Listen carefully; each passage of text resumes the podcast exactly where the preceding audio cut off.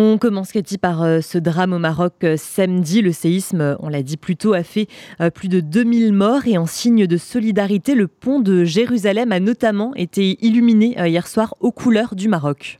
Absolument, il y a beaucoup de signes de solidarité, notamment ce que vous venez de raconter, le pont de Jérusalem et d'autres bâtiments publics comme la, municipalité de Jérusalem, de, Tel Aviv, illuminés aux couleurs du Maroc. Israël a proposé son aide au royaume. Il n'y a pas encore euh, de décision sur exactement comment Israël va envoyer des aides et notamment peut-être un hôpital de campagne, également un autre point, tous les Israéliens qui se trouvaient à Marrakech et qui étaient dans un premier temps en partie portés disparus, aujourd'hui ont tous été repérés par les autorités israéliennes.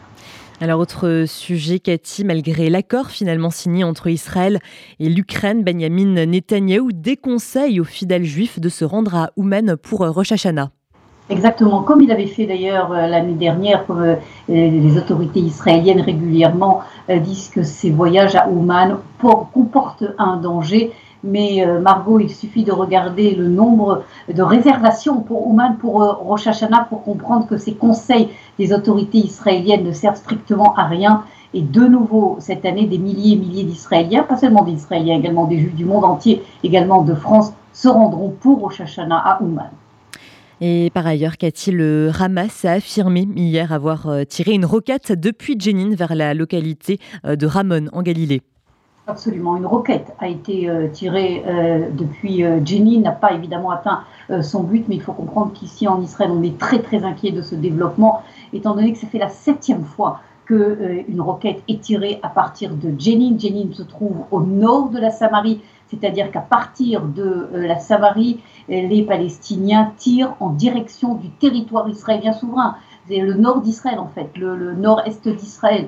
Et c'est évidemment euh, quelque chose que l'on n'avait jamais, jamais vu ces dernières années. C'est du euh, tout nouveau et ça inquiète beaucoup les Israéliens qui disent peut-être que euh, ce qui se passe à Gaza, que toute la frontière sud est devenue à portée de roquettes des Palestiniens de Gaza, voilà exactement le même scénario qui se déroule à partir de Jenin, alors que Jenin ça a le contrôle et qu'il y a eu des opérations euh, militaires. Et malgré tout ça, on voit cette capacité de tirer des roquettes qui, pour l'instant, évidemment, ces tirs ne marchent pas et échouent, mais tout de même, on voit une capacité de ces Palestiniens de Jenin de tirer sur Israël et beaucoup d'inquiétude euh, du côté des autorités israéliennes. Hmm.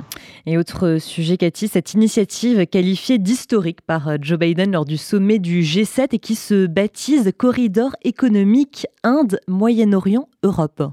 Exactement. Et si vous me demandez, Marco, quelle est l'information importante de ces dernières euh, semaines pour Israël, eh bien c'est celle-là. Parce qu'en fait, c'est une, information qui va changer euh, le statut non seulement économique, mais également diplomatique d'Israël euh, au Moyen-Orient et dans le monde pour les 50 prochaines années. En fait, ce corridor économique Inde-Moyen-Orient-Europe, c'est une série de grands projets ferroviaires, également de transport maritime et toutes sortes de projets également sur Internet qui permettra de lier l'Inde, l'Asie en fait à l'Europe via le Moyen-Orient et qui au Moyen-Orient? Israël en premier lieu et l'Arabie saoudite.